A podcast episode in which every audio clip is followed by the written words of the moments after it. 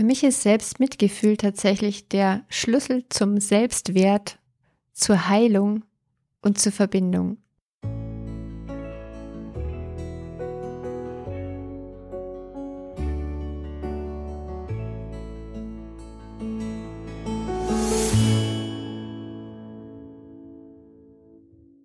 Hallo und herzlich willkommen beim Lichtfinder Lebensfreude Podcast, dem Podcast mit der Magie der Worte für mehr Wohlfühlen in deinem Leben und in deinen Beziehungen.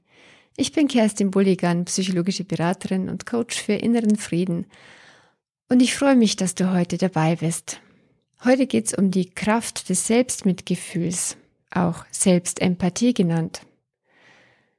Warum das nichts mit Selbstmitleid zu tun hat, so wie wir es kennen, erfährst du in dieser Folge und auch, was Selbstempathie mit deinem Selbstwert zu tun hat und mit deiner Beziehungsfähigkeit. Du bekommst heute zwei wirkungsvolle Übungen von mir. Eine davon habe ich selbst entwickelt und du lernst wirklich liebevoll mit dir selbst zu sprechen, dir Mitgefühl zu geben mit heilender Wirkung. Bleib deshalb unbedingt dran bis zum Ende und ich bin sehr gespannt, was du heute mitnimmst aus dieser Folge.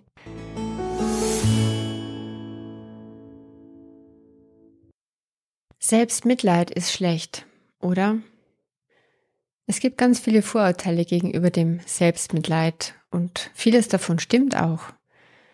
Manches davon allerdings hat Folgen, die wir eigentlich nicht wollen, beziehungsweise die nicht wirklich gut für uns sind. Und wenn wir statt Selbstmitleid, so wie wir es kennen, von jetzt ab Selbstmitgefühl für uns nutzen, und zwar mit dem Ziel, dass es uns besser geht, dann wird das Ganze auch gut. ja, Selbstmitleid, so wie wir es kennen, schadet, ist schädlich. Vor allem, wenn es über längere Zeit geht. Wenn man sich runterzieht nach dem Motto, ich armes Opfer, warum geht's mir nur so schlecht? Warum ist mir das passiert? Den anderen geht's so viel besser als mir ach, ich bin einfach so schwach oder so wenig klug oder nicht schön genug und ich kann so vieles nicht. Andere sind so viel besser dran. Die sind vom Glück gesegnet. Und ich, wegen meiner schlimmen Kindheit, beziehungsweise wegen dieser schlechten Erfahrungen, die ich gemacht habe, wird es in meinem Leben wohl nie besser werden. Ja, das ist, äh, wenn wir im Jammerton mit uns selber sprechen. Da gehören dazu sinnlose, verzweifelte Warum-Fragen, Opferdenken. Es geht immer in die Richtung, die anderen sind schuld und wie ungerecht ist diese Welt. Diese Art von typischem Selbstmitleid bewirkt, dass wir uns damit selber aktiv so richtig runterziehen in den Abgrund hinein, die Spirale nach unten. Beziehungsweise wenn wir uns schon gefühlt im Loch drin befinden, dann bewirkt ein solcher innerer Dialog, wie ich ihn gerade beschrieben habe, dass wir auch in diesem Loch bleiben und dass wir uns richtig schön im Sumpf festzementieren. Diese Art von Selbstmitleid ist tatsächlich schädlich, eben vor allem, wenn es sich über längere Zeit hinzieht. Dann bewirkt es, dass wir irgendwann resignieren und einfach passiv bleiben. Der Fehlschluss, den wir und auch unsere Gesellschaft daraus ziehen, ist, am besten ist es doch so unangenehme Gefühle gar nicht erst zuzulassen. Am besten drücken wir sie weg, ignorieren sie und ähm, ja, wollen sie gar nicht da haben. Was was Fatales ist, denn dadurch wird es nicht besser, sondern langfristig immer schlechter. Bis dann die unangenehmen Gefühle, die eben nicht sein dürfen, irgendwann als körperliche Symptome rauskommen. Und so psychosomatische Symptome sind real, sie sind nicht eingebildet. Es wäre tatsächlich fies, es demjenigen zu unterstellen, er würde sich das alles nur einbilden. Nee, so psychosomatische Symptome entstehen, wenn wir über längere Zeit die Gefühle unterdrücken, ignorieren, eben nicht wahrhaben wollen, was da Unangenehmes da ist. Hör dir dazu am besten meine Folge 45 an, wenn die Seele nicht gehört wird und der Körper schreit. Ja, in unserer Leistungs- und Funktionsgesellschaft, da haben wir es nicht so mit den Gefühlen. Und da kommen dann so Sprüche wie, ach komm, ist doch nicht so schlimm. Stell dich nicht so an. Anderen geht's auch nicht besser. Jetzt reiß dich doch mal zusammen. Das wird schon wieder. Gut gemeint, doch kaum tröstlich oder hilfreich in der Situation, wenn es einem gerade schlecht geht. Denn was wir wollen, ist verstanden werden, in dem, wie es uns geht, in dem, was wir brauchen. Und das ist es, was das Wort Empathie ausdrückt, nämlich ehrliches Interesse und verstehen wollen, mitfühlen. Manchmal gehört dazu auch ein Stück weit mitleiden, das heißt, das Leid gemeinsam tragen. Nicht herabschauen im halb verächtlichen Mitleid, sondern mitleiden im Sinn von die Last eines Schmerzes oder einer Trauer mittragen. Meist braucht es dafür nicht viele Worte. Es genügt oft ein Dasein. Auch gemeinsam schweigen kann man dann. Fakt ist, wir kriegen viel zu wenig oder gar keine Empathie von anderen. Dabei wäre es so wichtig. Wir brauchen so sehr Verständnis, wenn es uns schlecht geht. Wir wollen gesehen und gehört werden, wie es uns gerade geht. Wir brauchen jemanden, der ehrlich mitfühlt. Ja, damit heutzutage jemand wirklich gut zuhört und verstehen will, müssen Menschen eigentlich eine, in eine Therapie gehen oder ein Coaching buchen. Da wir den anderen Leuten Empathie nicht beibringen können, damit sie sie uns geben und gleichzeitig nicht ewig vergeblich darauf warten wollen, ist die Lösung, sich selbst Empathie zu geben. Weil sie heilt, weil sie so gut tut. Und das Schöne daran ist, damit können wir mit der Zeit auch ein empathischer Mensch für andere werden. Wir brauchen Selbstempathie, um unsere Bedürfnistöpfe aufzufüllen, wenn es sonst niemand macht. Diese Bedürfnisse sind essentiell für unsere Lebensenergie. Wenn unsere Bedürfnisse gut gefüllt sind, dann geht's uns gut. Wir können überhaupt nur dann empathisch für andere gut da sein, mitfühlend, verständnisvoll, geduldig, großzügig, liebevoll, wenn wir eben unsere eigenen Bedürfnistöpfe gut aufgefüllt haben. Woher sollte Empathie sonst für uns kommen? Woher sollte Verständnis und Mitgefühl für uns kommen? So selten gibt's liebe Mitmenschen, die uns das von sich aus gerne geben und vor allem geben können. Zu den wenigsten kann man wohl sagen, du, ich brauche jetzt einfach mal nur Empathie. Die meisten Menschen wissen gar nicht, was es bedeutet, was es überhaupt heißt. Nämlich einfach mal nur gut für einen da zu sein, wirklich gut zuzuhören, Präsenz zu zeigen, in Körperhaltung und mit Blickkontakt, vielleicht eine Berührung dazu, vielleicht eine Hand auf dem Arm, je nach Verhältnis zueinander. Auf jeden Fall zugewandt und ehrlich interessiert. Was wir stattdessen leider dann vom Partner oder von guten Freunden bekommen, sind Analysen des Problems, Analysen der Situation, Bewertungen und Urteile und ganz schnell Ratschläge und viele Lösungsangebote. Sie meinen es gut in dem Moment und es ist nicht hilfreich. Ja, wer kann, ist gut beraten, sich professionell empathische Begleitung und Unterstützung zu holen. Denn die wenigsten Mitmenschen können wirklich gut für einen da sein, wenn es einem schlecht geht. Jetzt geht es mir aber in diesem Podcast immer wieder um Selbstwirksamkeit. Natürlich bin ich Coach und natürlich kann ich helfen und empathisch für dich da sein, wenn es dir schlecht geht. Gleichzeitig will ich die Menschen immer in die Selbstwirksamkeit bringen. Und das ist es, was uns unabhängig von anderen macht. Ich möchte auch nicht die Menschen von mir abhängig machen. Wenn wir also lernen wollen, unabhängiger von anderen zu sein und damit einen wirklich stabilen Selbstwert zu bekommen, dann müssen wir letztendlich Selbstempathie lernen. Lernen, selbst gut für uns da zu sein. Das heißt, dass wir uns selber empathisch zuhören lernen, unsere Gefühle erstmal da sein lassen und mit uns liebevoll sprechen und liebevoll umgehen. Und das hat nichts mit Selbstmitleid zu tun, so wie wir es kennen und wie wir es bei anderen auch gerne verachten. Warum wird Selbstmitleid überhaupt verachtet? Weil sich derjenige, der im Selbstmitleid badet, im Kreis dreht. Am Anfang einer Krise ist es ja, habe ich ja schon erwähnt, was vollkommen Normales und es ist wichtig und in Ordnung, da alle Gefühle zuzulassen. Doch wenn es dann eben im Opfer- und Jammerdenken weiter und weiter geht, dann kommt man eben aus der Negativspirale nur ganz schwer wieder raus. Weil es müsste sich ja alles im Außen ändern, damit es besser werden kann für uns. Dieses Opfer- und Jammerdenken macht uns so abhängig vom Außen und lässt uns in der Hilflosigkeit bleiben. Es macht uns schwach und immer schwächer.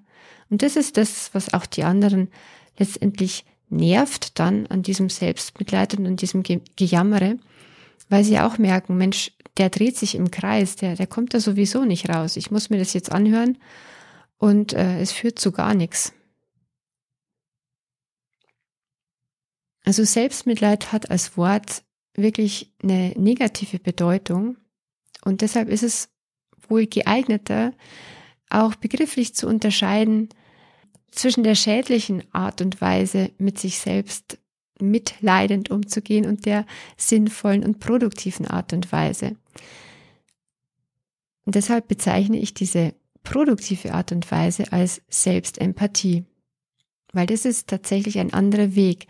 Im Grunde ist zwar Selbstempathie auch eine Form von Mitleid mit sich selbst, aber es hat einen Riesenunterschied in der Art, wie wir es uns geben und vor allem, ganz, ganz wichtig, in der Wirkung, die damit erzielt wird.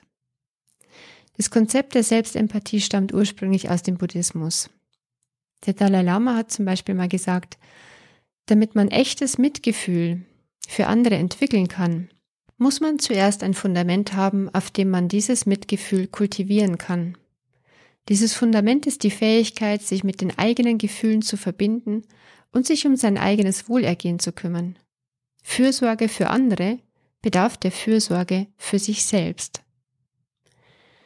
Christine Neff ist Professorin für Persönlichkeitsentwicklung und Psychologie und sie hat dieses Konzept des buddhistischen Selbstmitgefühls für ihre Forschung entdeckt und untersucht, was es mit uns macht.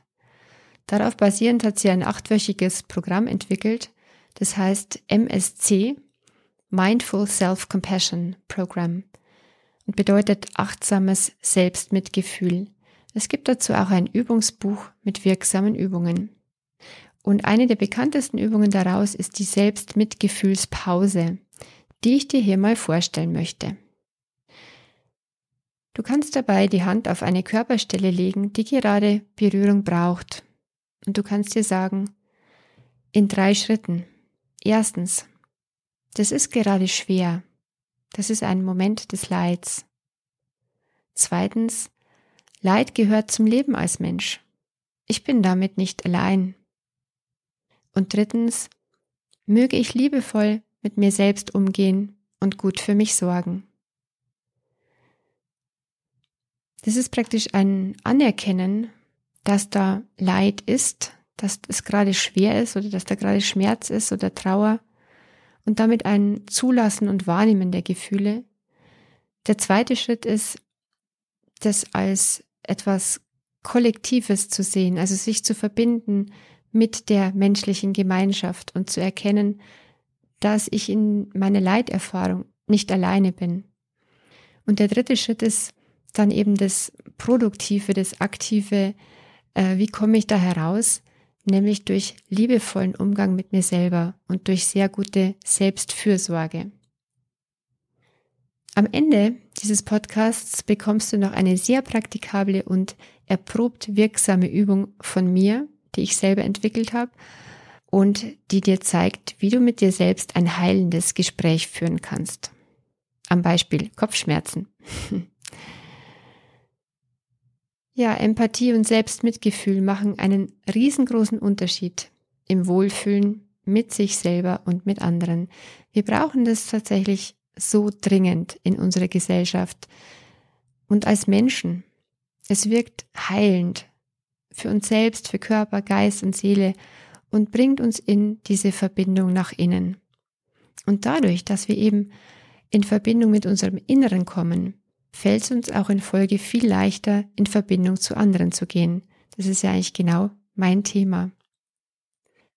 Empathie, weiß man schon so lange, ist der Schlüssel zum Herzen unserer Mitmenschen. Empathie ist ein Türöffner zueinander.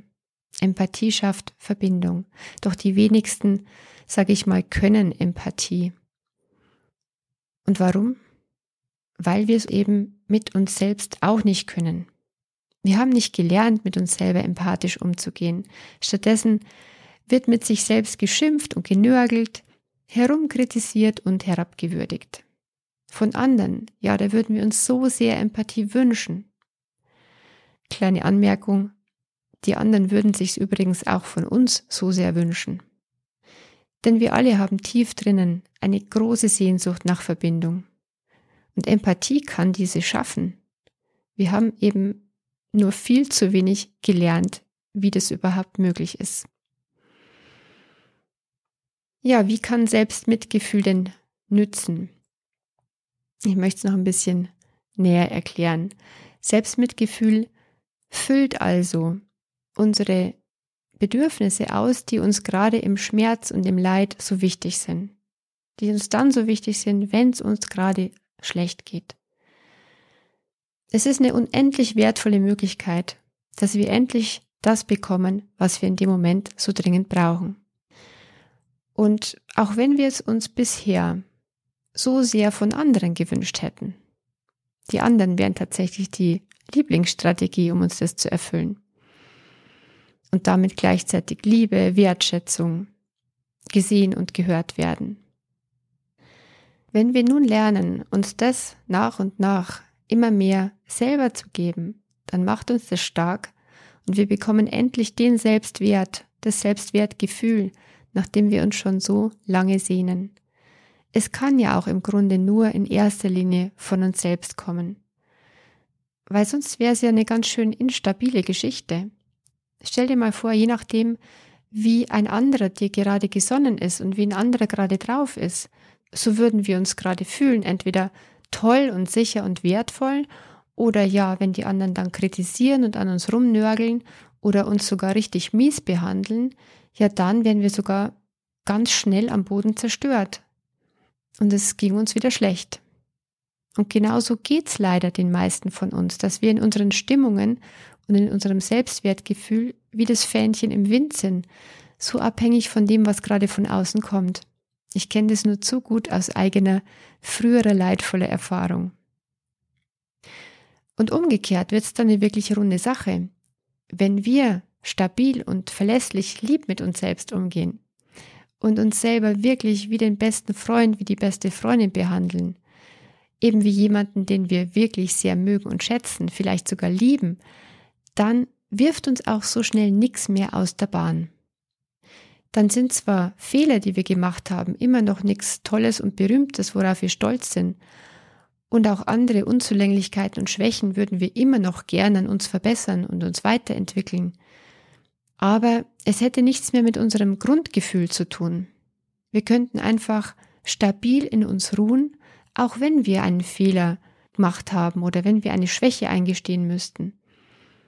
Wenn der liebevolle Umgang nach innen garantiert ist, stell dir das mal vor, dann würden wir das einfach ausbügeln, was da passiert ist. Dann würden wir es einfach wieder gut machen, so gut wir eben gerade können. Oder wir würden uns eben aufrappeln, Krone richten, weitergehen. Und zwar aufrecht und mutig, weil wir wissen, wir sind innen drinnen stark, stabil und sicher geliebt, nämlich von uns selbst.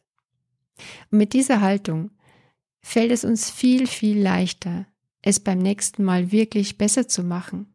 Mit dieser Haltung, stabil und sicher in uns drin. Weil wir wissen, die Stimme in uns ist liebevoll, egal was ist, dann können wir uns damit tatsächlich weiterentwickeln. Weiterentwickeln auf höhere Bewusstseinsstufen und hin in Richtung der Liebe, aus der wir alle kommen, aus der wir gemacht sind. So funktioniert auf jeden Fall Verbindung und Vernetzung, auch mit anderen Menschen viel, viel besser als zuvor, und zwar auf friedliche Art und Weise. So, und jetzt aber gleich kommt sie, die wirksame Übung, die ich auch mit meinen Klienten durchführe. Und wir gehen dabei, wenn wir sie machen, so richtig in die Tiefe. Wir machen jetzt nur eine kleine seichte Übung und du kannst einfach damit beginnen. Am Beispiel Kopfschmerzen. Ich sag dir vorher nochmal, was daran wichtig ist und warum es einen anderen Effekt hat als das Selbstmitleid, von dem ich zuvor gesprochen habe. Schädlich wäre es, in der Ich-Form mit mir zu sprechen und mich selber nach Strich und Faden zu bedauern, nach dem Motto, ich hab's so schwer und womit habe ich das verdient. Warum ist das Sprechen in der Ich-Form und in diesem Jammerton und diese Warum-Fragen so schädlich? Weil ich dann mit mir selbst auf der gleichen Stufe bin. Mir geht's schlecht und ich tue mir selber leid. Das heißt, ich bin rundrum nach meinem Gefühl ein armes Würstchen. Und das macht mich völlig fertig. Ein Selbstgespräch nach dem Motto, ich armes Opfer zieht mich runter und hält mich da unten schwach und klein. Wenn ich dagegen mit mir selbst in der Du-Form spreche und mich selbst dazu am besten visualisiere in meinem schlechten Gefühl oder mit meinen Beschwerden und Problemen, dann schaue ich von außen auf mich drauf. Wenn ich dann empathisch bin, mitfühlend, bedauernd, liebevoll, aufbauend, dann hat es eine geradezu magische Wirkung. Probier es einfach aus. Du kannst dir also dich selbst entweder vorstellen, gegenüber auf einem Stuhl, mit all deinen Beschwerden, mit deinen Schmerzen, mit deinem Leid oder mit deinen Zweifeln und Sorgen, die du gerade hast. Oder, was sehr praktikabel ist, schau dich in den Spiegel. Und wenn du zum Beispiel gerade Kopfweh hast, dann könntest du dir Folgendes sagen. Ach, du arme Maus, du kannst auch deinen Vornamen einsetzen. Oder ach, du armer Kerl, hast gerade so arg Kopfschmerzen. Das tut mir total leid für dich. Du würdest so gern funktionieren und alles tun, was du dir vorgenommen hast. Stimmt's? Und dein Kopf tut weh. Und da ist so ein Druckgefühl auf deiner Brust. Mensch, ganz erschöpft und müde bist du. Brauchst du gerade so dringend Erholung und Ruhe? Dann gönn sie dir doch einfach. Du darfst es jetzt. Hilft dir nix mit so einem Kopf. Hast du dir in letzter Zeit vielleicht zu viel aufgeladen? Brauchst du Entlastung? Du findest bestimmt eine Lösung. Du brauchst jetzt nicht länger drüber nachzudenken. Es ist einfach gerade so, wie es ist. Und genauso darf es auch jetzt sein. Pause, Ruhe, Schlaf. Gönn dir einfach alles, was du gerade brauchst und solange du es brauchst. Ja, sprich so lange liebevoll und mitfühlend mit dir selbst im Spiegel, wie es dir gut tut. Am Anfang darf es auch nur aus Mitleiden bestehen. Es tut mir leid, dass du gerade so solche Schmerzen hast, dass es dir gerade so geht, wie es dir eben geht. Und am Ende möchtest du vielleicht ein paar aufmunternde, aufbauende Worte noch für dich finden. Und es funktioniert deshalb so gut, weil du auf einer anderen Ebene mit dir sprichst. Du sprichst nämlich aus deinem gesunden, heilen Ich heraus und du bist dabei voller Liebe für dich selbst. Das ist praktizierte Selbstliebe. Und es ist genau das, was dir echtes Selbstwertgefühl gibt. Du machst es aus eigener Kraft und wirst damit zunehmend unabhängig von anderen, auch in deinen Stimmungen. Gleichzeitig ermöglicht es dir wirklich in mehr Verbindung auch mit anderen zu kommen. Denn wenn du genügend Empathie für dich selbst hast, praktizierst, dann hast du automatisch auch mehr für andere übrig.